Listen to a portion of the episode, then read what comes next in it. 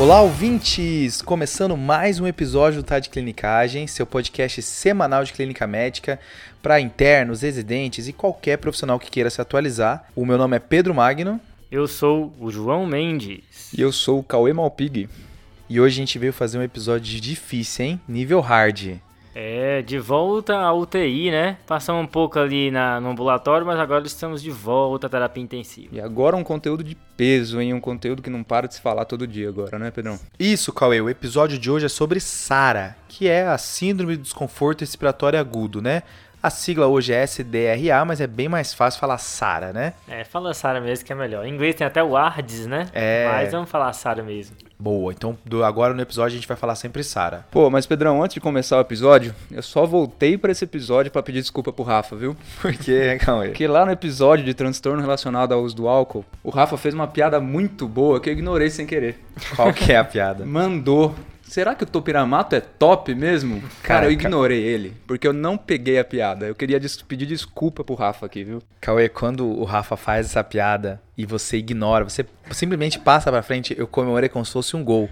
É, Porque é uma piada ruim desse jeito, eu fico feliz de ser ignorada. É, o Pedro não pode falar nada, né? Porque, pessoal, aquelas interações de quarta-feira no Stories é ele que faz, viu?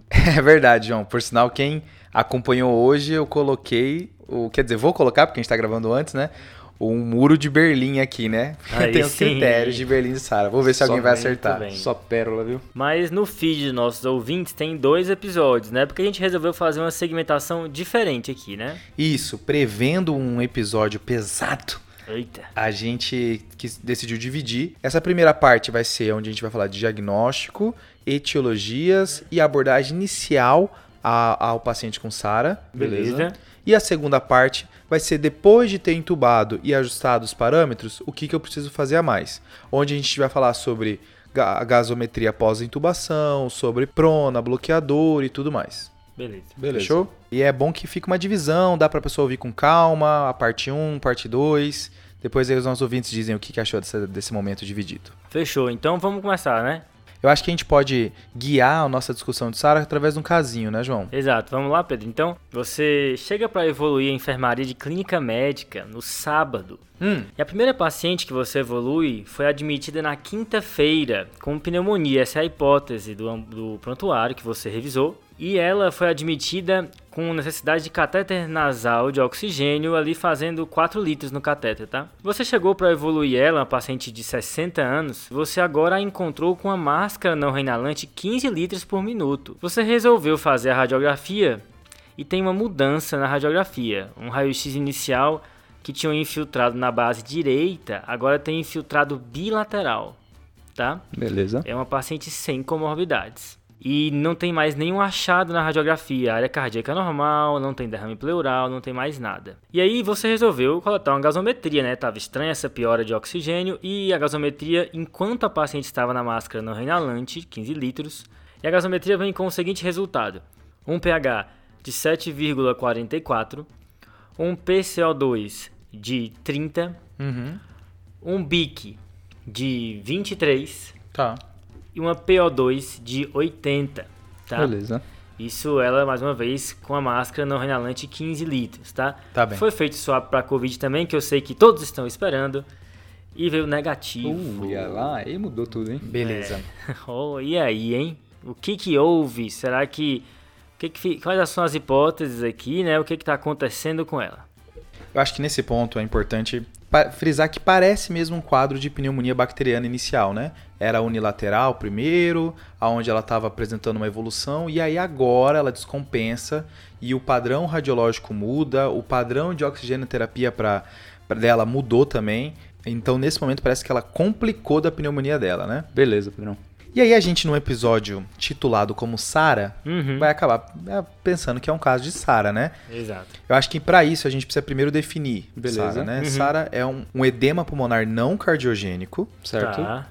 onde você ocorre um dano alveolar difuso, principalmente com conteúdo proteico, né? Então um processo inflamatório de base importante. Sim. Aonde eu tenho várias etiologias diferentes para essa SARA. Beleza, então não é uma doença, né? Assim, é uma síndrome que é uma complicação de injúrias variadas, né? Exato. Você pode ter injúrias clínicas, injúrias cirúrgicas, iatrogênicas, várias coisas diferentes podem fazer SARA, né? Mais ou menos assim como se fosse choque, né? Que pode ser hipovolêmico, pode ser cardiogênico, séptico, né? Isso na minha mente já significa um problema, né? Porque a gente está pensando em um diagnóstico que é basicamente secundário, né, Pedrão? Isso. E muitas vezes o diagnóstico secundário acaba sendo esquecido, né? Foi tão bom você falar isso, Cauê. E porque existe até um movimento das pessoas perceberem a SARA. Sim. Porque tem um estudo, Cauê, que saiu no JAMA de 2016 chamado Lung Safe. Sim. E ele mostrou que nos casos de SARA leve, a gente já vai definir, né? Mas nos casos de SARA leve, 50% dos casos não eram reconhecidos pelo médico. Caramba. Que já é preocupante. Já é preocupante. E das SARAs graves, que são pacientes que estão precisando de um aporte de oxigênio muito alto,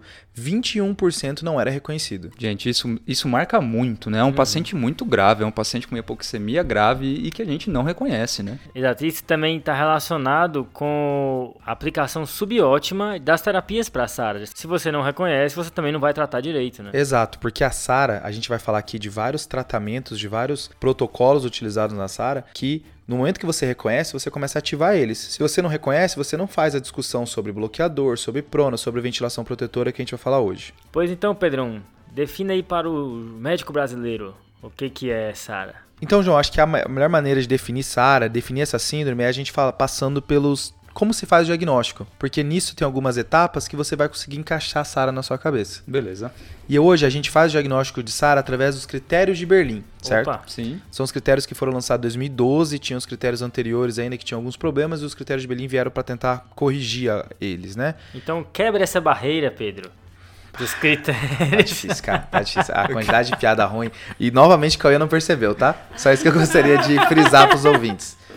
Piada bom. histórica, rapaz.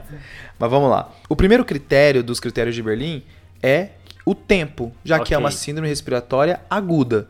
Uhum. Aqui, o momento onde ocorre a piora ou o momento onde começa o insulto tem que ser de menor que 7 dias. É que se eu tiver seis meses de insuficiência respiratória hipoxêmica, eu vou pensar em outro tipo de doença pulmonar, né? Boa. O segundo é o acometimento do pulmão. Tá. E aqui é um acometimento bilateral, visto em raio-x e tomografia. Ok. Beleza. Não precisa ser simétrico, né? Isso é bem importante. Isso, tem casos em que a pessoa ela pode ter um lado mais acometido do que o outro, mas é importante ter os dois algum grau acometido. Uma outra coisa que é importante frisar é que nesses critérios eles citam que o desconforto respiratório não pode ser justificado por atelectasia, derrame pleural ou nódulo pulmonar. Porque você até pode ter algum grau de derrame pleural, algum grau de atelectasia, mas não pode ser o responsável pelo qu- quadro respiratório inteiro. Isso, e por isso que assim, um raio-x ele é suficiente para fazer o diagnóstico, né? Mas se houver dúvida quanto à imagem, você pode lançar a mão da tomografia, né? Boa. O outro ponto, o terceiro ponto do critério é a origem, aonde ele fala que o desconforto respiratório não pode ser totalmente explicado por edema cardiogênico. E aqui é um ponto super importante, né, Pedrão? Porque é não totalmente explicado, então pode coexistir as duas coisas, certo? É, o paciente com insuficiência cardíaca está proibido de ter SARA agora. né? Exato. E aqui essa ressalva ela existe porque o critério anterior ao critério de Berlim, ele colocava até o valor da pressão de oclusão da artéria pulmonar, porque é na ideia de excluir coração mesmo. Tempos de Swan Guns, né? Exato. Isso. Então aqui é meio que assim, até pode ter uma, uma pressão de oclusão de artéria pulmonar mais elevada, ter um coração mais acometido, mas não é isso que explica o desconforto respiratório. Boa. Beleza. E o última etapa, então a gente já falou sobre o agudo, já falou sobre o acometimento dos dois pulmões, a gente já falou da origem não ser totalmente explicado pelo coração, e o último critério, né, o quarto, é eu quantificar o quão prejudicado está o meu pulmão. Hum, Beleza. E se eu faço com a creatinina no sistema renal, se eu faço com a bilirrubina no sistema hepático, com a plaqueta no sistema de coagulação, aqui o fator que eu vou utilizar para ver o quão grave está esse meu pulmão, quão acometido está o meu pulmão, é a relação PO2 sobre FiO2. beleza. Beleza. Que é a PO2 a gente consegue na gasometria, né? E a FO2 é a fração inspirada de oxigênio que no ar ambiente a gente vai considerar 21% e dependendo do dispositivo de suplementação de oxigênio vai variar, né? Exato. Então acho que a gente podia rapidinho usar esses critérios na nossa paciente. Beleza, vamos lá então? Então ela tem um critério agudo, né? Ela começou a ter essa desconforto respiratório há menos de 7 dias. Uhum. O acometimento do pulmão já é bilateral, então esse novo raio-x dela mostrou isso. Uhum. Ela não tem um antecedente de insuficiência cardíaca. Nos exames físicos e nos achados de imagem não tem nada que sugere algum acometimento cardíaco. Beleza. Cardiomegalia, derrame pleural, edema de membro inferior. E eu preciso do eco aqui, Pedrão, não? Aqui vai ser muito grau de suspeição, Cauê. Você não é obrigado a pedir eco para todo mundo para excluir coração. Boa. Acho que quando você começa a ver que tem algumas coisinhas que falam contra, hum, será que também tem um coração envolvido? Aí é o momento. Bacana. E do nosso paciente, a parte cardíaca, então, aparentemente limpa, né? Tranquilo. O- E o último critério é a relação PF, né? Que é a relação PO2 sobre FiO2. Beleza, resgatando aqui a gasometria, então, veio uma PO2 de 80, tá? Isso, então o- a parte de cima, né? O numerador é 80, agora a gente tem que definir o denominador. Tá. Aqui tem um problema. Por quê? Porque a máscara não reinalante, ela é imprecisa de me falar qual, quanto de FiO2 eu tô dando. Ok. Porque enquanto ela estava no 4 litros de oxigênio, a gente tem uma estimativa de que cada litro vai aumentar 3% de oxigênio do ar ambiente. Beleza. Então, por exemplo, nossa paciente estava usando 4 litros, 4 vezes 3 dá 12, mais os 21 do ar ambiente, 33. Mais ou Beleza. menos isso, né? Né? Só que como ela estava na máscara não renalante no momento da coleta da gasometria, fica mais impreciso. Fica ali entre 60 e 80. Acho que a gente pode ir na meiuca. Na e vai meiuca. Dar, e vai dar 70%. Pronto. Nem lá nem cá. Eu vou pegar 80, que é o que veio na gaso, e dividir por 0,7. Isso vai dar 114. Beleza. Isso já é SARA, porque o critério aqui vai ser menor do que 300. Tá. Aí eu falo que é leve se é 300 a 200, moderado se é 200 a 100 e grave se é menor do que 100. Show. Beleza.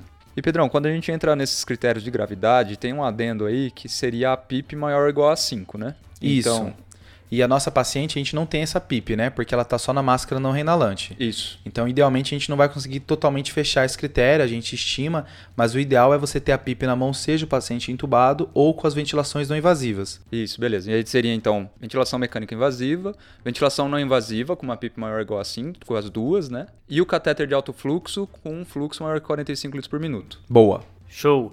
E assim, né, é importante, como a gente já destacou, que esse é um diagnóstico sindrômico, né? Existe uma etiologia por trás e você tem que buscar essa etiologia até porque passa também pelo tratamento da SARA você atacar a etiologia que está causando ela, né? Principalmente, né? Exatamente. E quais são as etiologias mais comuns de SARA, hein, Pedro? Aqui são três, tá, João?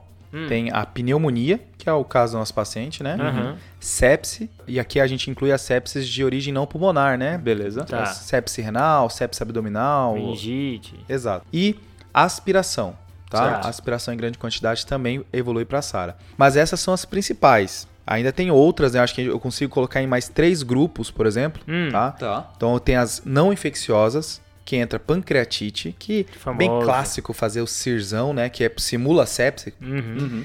E inalação, tá? Tem alguns materiais inalados, por exemplo, inalação de CO2, inalação de alguns produtos químicos podem fazer SARA. Ok. bom.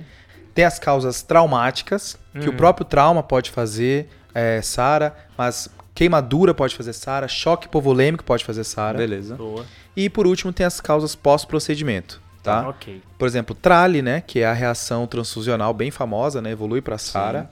Embolectomia pode fazer SARA. Olha só, Tá? hein? E, e- e alguns edemas de reperfusão pós-cirurgias torácicas também pode fazer. Beleza. Ok. Tem outras causas envolvidas, mas só pra gente citar algumas aqui. Lembrar também que tem algumas drogas que podem fazer, né? Um, como se fosse um tipo de SARA, né? Bleomicina é uma droga famosa que faz, né? Que tá na, na quimioterapia do linfoma. Então ficar ligado também que tem algum remédio novo aí que pode estar relacionado com a lesão pulmonar. A aspirina também é outra que faz e opioides também podem fazer, tá? Boa. Beleza. E, e além de todas essas etiologias, vai ter algumas vezes que a gente não vai conseguir achar uma etiologia bem específica para o nosso paciente. A gente vai fa- fazer uma investigação e vai vir negativa e a gente taxa esse paciente como SARA suspeita. Como Exato. que a gente faz o diagnóstico aqui, Pedrão? Aqui você pode ir além, tá, Cauê? Você pode até ser mais invasivo agora. Então, se você não está conseguindo achar a etiologia nesse paciente, por exemplo, que já está entubado, você tentou fazer é, cultura de secreção, não está vindo nada, e não tem na história nenhum outro fator causal, claro, Tá. você pode lançar a mão de uma broncoscopia para fazer um lavado broncoalveolar. Beleza. Às vezes nessa broncoscopia você consegue fazer o diagnóstico etiológico de alguma bactéria diferente, de alguma micobactéria, fungo diferente. Legal. Uhum. Você pode também, nesse padrão, nesse lavado broncoalveolar, ver o padrão da citologia e perceber que tem um padrão de eosinófilos mais elevados do que o habitual, e isso ser encarado como uma eosinofilia pulmonar, que a gente falou um pouco no episódio anterior. Episódio... Bacana, boa. Qual episódio que é esse, Pedrão? É o 91, né? Aí ficou fácil, Tá né? aqui, né? É o último, De ontem, né? quase. Exato. E quando até o lavado não é conclusivo, você pode lançar a mão até da biópsia pulmonar. Beleza. Acho que é só importante que são exames que têm um grau de complicação. Por exemplo, lavar, o- uma broncoscopia pode ter pneumotórax, pode ter sangramento, e isso tudo num paciente que não está bem. Exato. Uhum. Então, existe um pouco assim de qual é o momento ideal de fazer essa investigação etiológica. E ao mesmo tempo ela é necessária para ser revertida, e mas você pode complicar ainda mais. Então, melhor do que tratar a SARO suspeita como algo que você tem que investigar, é tratar a SARO suspeita como algo que você tem que tratar a síndrome, né? Exato. E aí, só para acabar essa parte, porque às vezes no lavado broncoalveolar vem coisas que mostram que não era SARA. Beleza. Por exemplo, um diagnóstico diferencial importante para SARA é hemorragia alveolar difusa. Legal. Boa. Então, por exemplo, no lavado vem presença de sangue em grande quantidade, você interpretou, opa, peraí, não é SARA, isso aqui é hemorragia alveolar difusa, e aí é uma outra abordagem. Boa. Le- Leptospirose, gosta de fazer, né? São os mímicos da SARA aí, né? Exato, Cauê. Tem um outro grande mímico aqui, que pelos critérios já deu para ver, que é quando o paciente tem edema agudo cardiogênico, né? Uma Beleza. sobrecarga de volume mesmo. Isso. Isso é bem interessante, né? Porque vai fazer uma insuficiência respiratória hipoxêmica, assim como a SARA, e vai ter uma imagem bilateral também, né? Então, é, é realmente esse é um grande ponto de dúvida diagnóstica aqui. Principalmente algumas condições que pode ter um dano pulmonar de base e você dá volume depois. Por exemplo, um paciente com uma pneumonia que chegou séptico e você fez o protocolo de sepse e prescreveu o volume necessário, ou um paciente com uma pancreatite que já estava numa fase inflamatória e recebeu o volume também. Sim. Então, às vezes, é, é uma somatória das coisas e é um paciente que vai sair do- da SARA meio rápido demais, por exemplo. Certo. Que, não era, que a questão não era tanto o dano pulmonar e sim o volume em excesso. Boa. Beleza. Então vamos lá, gente. Só pra gente concatenar o diagnóstico aí. Certo? Eu tenho que ter pelo menos uma imagem, né? Um raio-x ou uma tomografia. Uhum. Eu tenho que ter uma gasometria pra gente conseguir fazer a relação PA de O2 sobre FI de O2. Isso. Beleza? Tenho que avaliar o risco cardiovascular e a história do meu paciente. Boa. E tem que ter o critério agudo, né? O paciente tem que ter evoluído em menos de 7 dias. Isso é legal que você falou, Caio, que você tá certo. Esses são os critérios de Berlim. Beleza. Só que nem todo local tem um- um- uma radiografia ou um gasômetro para você poder fechar esses critérios. É. Mas então, será, Pedro, que tem alguma maneira de dar esse diagnóstico sem todo esse aparato? Exato, né? Qual que é o lance? Então, pensando que nem todo local tem isso, foi criado os critérios de Kigali, ou, ou a modificação de Kigali. Certo? Kigali, olha só, hein? Kigali que é capital de qual país, João? Rapaz, eu, tenho- eu- eu vou chutar a África, né? Agora vamos. Eu sei que a África é um continente, tá? Vou chutar o país. É, É. por um momento fiquei tenso aqui. Calma, jovens, calma. Tá, vou chutar. Deve ser errado. Ah, Congo. não é Congo, não é Congo, não é Congo. Aqui tem até um filme baseado num hotel. Ruanda. Ruanda. Olha assim, hein? Os Hutus e os Tutsis. Agora, quer, quer ver eu te quebrar? Tem mais de um milhão de habitantes Kigali. Olha aí, hein? Enorme, Kigali, é. Aí sim, né? Então é o seguinte, os critérios de Kigali, eles tentaram transformar o- os critérios de Berlim em uma coisa que não precisa de aparatos maiores, são coisas que o médico pode ter com ele, que é um oxímetro e um ultrassom, por exemplo. Beleza. Tá. Então, a, a primeira modificação é você tirar o raio-x ou atomo e colocar um ultrassom mostrando infiltrado pulmonar. Sim, tá. E o outro critério é você substituir o critério gasométrico e ao invés de você dividir a, a PO2 sobre a FiO2, você vai dividir a saturação sobre a FiO2. Certo. Boa. Isso porque tem um trabalho que mostrou que existe uma correlação muito boa de dois parâmetros. Quando a saturação sobre a FiO2 estava de 315, era muito próximo do 300 da relação PF, Beleza. Tá. que é o que fecha o critério. Uhum. E tem um outro, tem um outro número também que teve uma correlação boa, que a saturação sobre FiO2 quando deu 235 Tá. era o 200 da relação PF. Tá. Tá. Então, o que a gente considerava moderado, que era menor que 200, aqui seria 235. E Beleza. o que a gente fechava o diagnóstico, que é menor que 300, aqui é 315. Tá ótimo. Isso sempre quando a saturação do paciente estava menor do que 96%. Certo. Massa demais esse critério, hein? Dá pra aplicar em várias realidades aí, né? Quando realmente a gente não dispõe de algumas ferramentas. Já queria fazer duas, dois comentários a respeito disso, Pedro. E fazendo já dois jabás para episódio, viu? Primeiro que esse critério já mostra a importância do ultrassom na prática médica, né? A gente tem inclusive um episódio sobre o uso de ultrassom na prática médica, né? Por que você deve usar ultrassom, que é o episódio 45. E a segunda coisa é sobre a questão aí do, da relação PO2 e FO2, né? Existe um tópico a respeito disso, que um dos motivos dos pacientes com SARA terem hipoxemia é que eles fazem uma espécie aí de chante pulmonar, né? Chante é um desvio, né? Basicamente, o que, acontece? O sangue vai para o pulmão, mas ele não entra em contato com o ar, porque o alvéolo está preenchido por líquido. Então é como se esse sangue desviasse, ele nunca foi para o pulmão de verdade fazer a função que é ser oxigenado, né? E o que acontece com a hipoxemia que é causada por um shunt? A gente revisa isso, inclusive, no episódio 76 de hipoxemia, um caso clínico. Esse, esse tipo de hipoxemia não melhora com o oxigênio. Você aumenta o oxigênio, a saturação não vai melhorar. Então, alguns pacientes com SARA têm isso. Qual é a consequência disso? Assim que a gente intuba o paciente, em geral se coloca uma fração de oxigênio inspirada alta, mas pode ser que o paciente tolere FIs mais baixas, porque já tenha passado de um limiar que a partir do qual você aumenta a FI e a PO2 não vai aumentar. Qual é a consequência disso? Se eu estou aumentando a FI e a PO2 não aumenta, eu estou falsamente agravando a SARA, né? Porque o denominador aumenta, o numerador fica igual. Uhum. Beleza? Então, esse cuidado aí na hora de, de certificar a SARA, você titular a FiO2 para baixo e baixando certo. a FI até ele ficar na saturação aceitável aí entre 88 e 95, mais ou menos nesse intervalo, mais para perto do 90 ali. E aí sim você coletaria a gaso. Boa. Beleza. Para você saber a gaso de verdade mesmo, né? Exato, porque se você torar, você vai ter uma SARA falsamente mais grave do que ela é. Beleza. Boa. Mas acho que voltando para o nosso caso, a gente conseguiu definir que a nossa paciente tem SARA, né? Tá. E nesse primeiro momento, acho que todo mundo quando fala de SARA lembra automaticamente de intubação. Tá. Né? De que tá na hora de intubar, tá na hora de não intubar. É uma síndrome de UTI, né? Exato. Exato. Mas existem trabalhos tentando ver se você pode fazer uma outra estratégia para evitar a intubação. Beleza. Que é, que é principalmente a VNI e o catéter nasal de alto fluxo. Tá bom. Tem um trabalho de 2015 do New England chamado Florali, que ele comparou VNI, catéter nasal de alto fluxo e o oxigênio basal, buscando desfecho para ver qual das estratégias reduzia o número de intubação. O que, que, deu? Não teve diferença em nenhuma, nenhuma estratégia. Tá? Hum. Os três progrediram igual para intubação, um pouquinho melhor o catéter nasal de alto fluxo. E quando era restringido para os pacientes que tinham uma relação menor que 200, então um paciente com uma SARA moderada, uhum. Aí sim o cateter nasal de alto fluxo parece ter reduzido um pouquinho. Mas tá. isso aí já é dado mexido, né? Análise secundária. Mas, então parece ter algum futuro com cateter nasal de alto fluxo, mas como regra geral, eles não evitam intubação, principalmente no paciente com SARA moderada para baixo. É, Pedrão, e aqui a gente cai num contexto da prática que é bem difícil a gente decidir, né? Quando que a gente intuba nosso paciente, se eu vou intubar ele tardiamente, se eu vou intubar ele precocemente.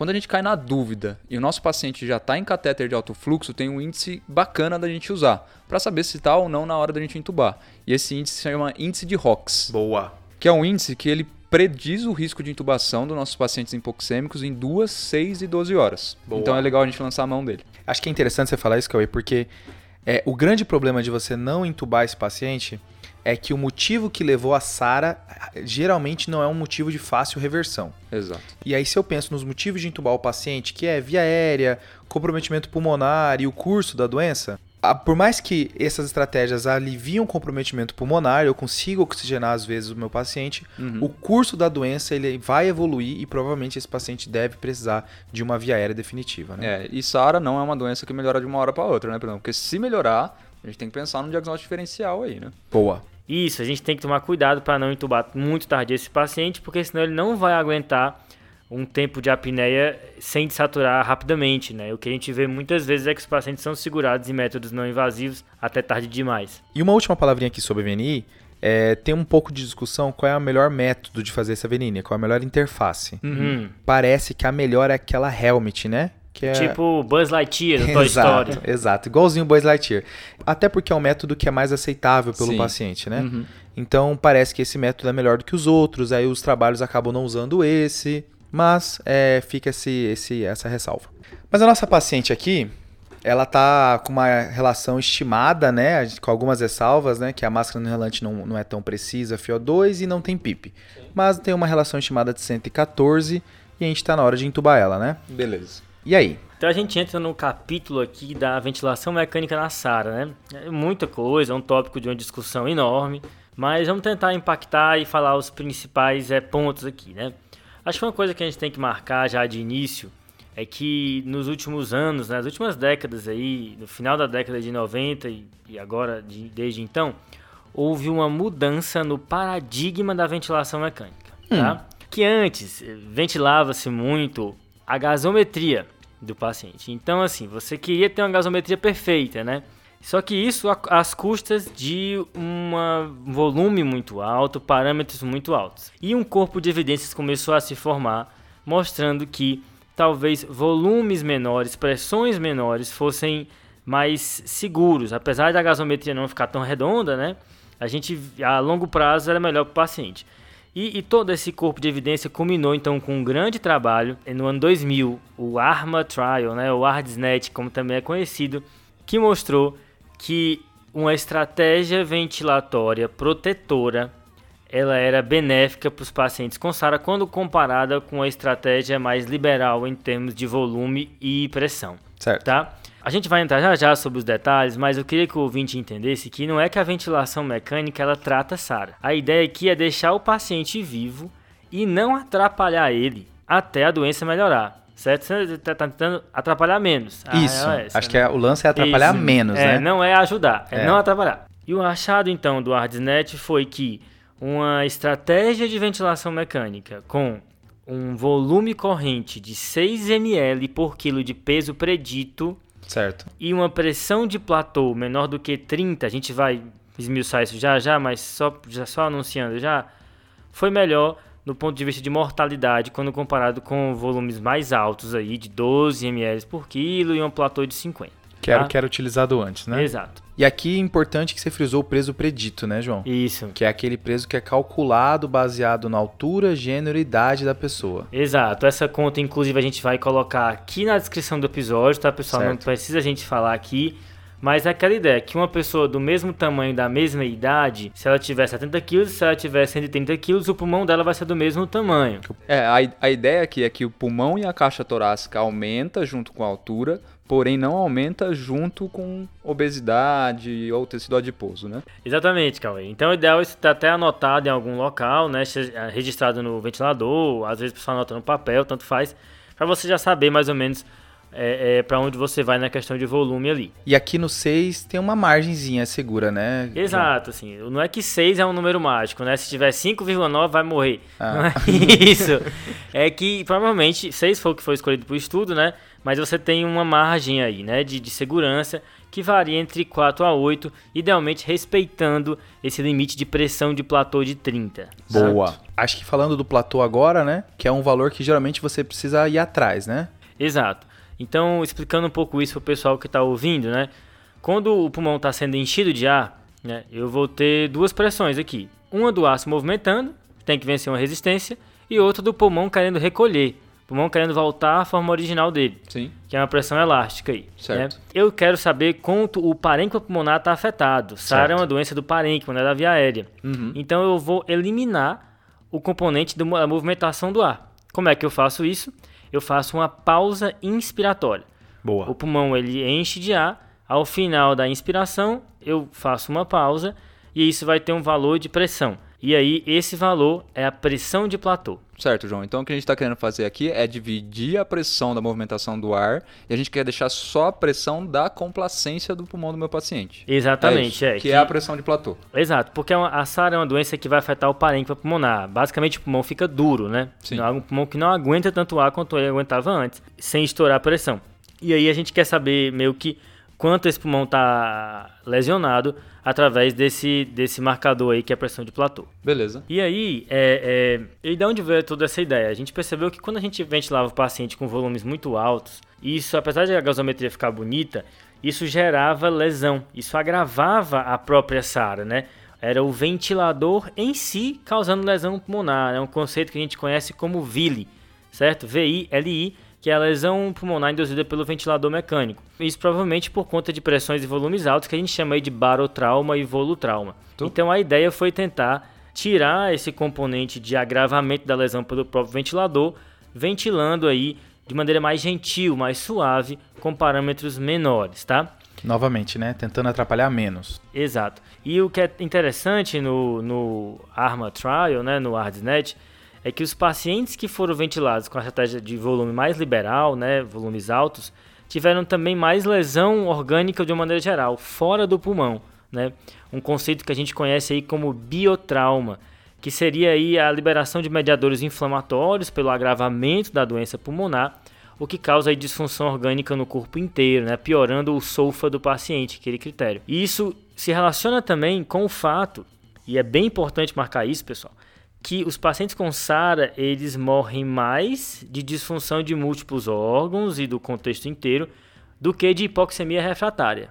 Tá? Sim. Essa é uma maneira de mostrar que está tudo relacionado, né? Tanto a causa base que levou a SARA, quanto a própria SARA fazendo essa disfunção múltipla, né? Exatamente. E aí, a gente não precisa, às vezes, se estressar tanto com a hipoxemia, sacrificando outras coisas, sabe? Essa é uma ideia aí que a gente vai resgatar mais à frente. Boa. Então, beleza. Você entubou, vai setar ali um volume de 6 ml por quilo, ok? Certo. Baseado no peso predito. E aí, depois que você fizer isso, você vai ver quanto é que está a pressão de platô, ok? Se essa pressão de platô tiver mais do que 30, você pode baixar um pouco mais o volume, certo. tentando buscar uma pressão de platô menor do que 30. Boa. Okay? Se você botou em 6 ml por quilo e a pressão de platô está menor do que 30, Brasil é isso que você quer. Fechou. Fechou? Ainda de ajuste, né? Outra dúvida que, que surge é quanto ao método ventilatório. Aqui, pessoal, existe uma discussão, mas assim, a priori não tem método preferencial, mas a gente costuma fazer nessa fase inicial mais volume controlado, para ter o paciente mais na mão. A frequência respiratória que você vai colocar é empírica, mas algo em torno ali do, do 20 e 30, algo nesse intervalo. Aí é totalmente empírico aqui mesmo. que eu vi num podcast americano falando Hum. sobre, sobre esses parâmetros iniciais, o nome é Critical Care Scenarios, né? Tipo, cenários na, na, na medicina intensiva. E ele falava que esse primeiro parâmetro é bem isso que você falou, colocava um valor, porque depois vai ser coletado uma gasometria e vai ser ajustado depois. Exato. Ele, ele cita que perguntaram pra ele se ele gostou dos parâmetros iniciais e ele sem olhar falou assim, tá bom. Assim, mas você nem olhou. Sim, se você não fez, se você não fez nada absurdo, daqui a meia hora eu vou pegar a gás e vou ver do jeito que eu quero. Exato. É, aqui só, só porque a gente tem uma tendência de deixar a frequência respiratória normalmente ali já no 20, né? Uhum. Só lembrando que a gente faz isso justamente porque a gente está ventilando com volume corrente menor. Então a gente quer jogar a frequência respiratória maior porque a gente quer ajustar uma coisa chamada volume minuto. O que, que é o volume minuto? É a frequência respiratória vezes o volume corrente. Porque aqui o nosso PCO2 vai depender disso. Nosso PCO2 vai ser mais alto quanto menor o volume minuto e vai ser mais baixo conforme maior nosso volume minuto. Então, como a gente está colocando um volume corrente menor, 6 ml por quilo, vamos dizer aí, a gente coloca uma frequência respiratória um pouco maior, ainda em nível fisiológico, de 20. Depois a gente vai saber com a gaso. Exato, Cauê, é isso mesmo. A gente vai resgatar isso aqui no- na segunda parte do episódio. Beleza, pessoal. Então a gente já viu aí como é que a gente vai ficar de volume corrente, de frequência respiratória, de pressão de platô. A gente vai, inicialmente começa com FI de 100% e vai baixando, se guiando ali pela saturação periférica. Boa. Beleza? A gente já mencionou isso, né? Não precisa saturar mais que 95, 96%, basta ali perto dos 90. E a PIP, né, para quem não está habituado com esse conceito, que é uma pressão que a gente mantém no pulmão ao final da expiração, e tentando evitar que haja colabamento dos alvéolos, evitar que tenha atelectasia, porque isso também é danoso. Muitas vezes fica algo em 5, entre 5 e 10 ali, também empírico essa PIP inicial. Talvez a gente mexa nela mais à frente, conforme o paciente evoluir. Depois que você ajustou esses parâmetros iniciais, você vai coletar uma gasometria e aí a gente vai ver o que, que a gente vai fazer em seguida. Boa! E com isso a gente encerra a nossa primeira parte do episódio de Sara. Beleza. Nossa paciente acabou de ser entubada, setamos os parâmetros e aí a gente vai ver como é que ela fica. Boa. Certo. Fechou? Fechou, agora manda pra UTI, né? Exato. Então a segunda parte vai ser lá na UTI agora. Beleza, vamos lá. Vamos lá. Valeu.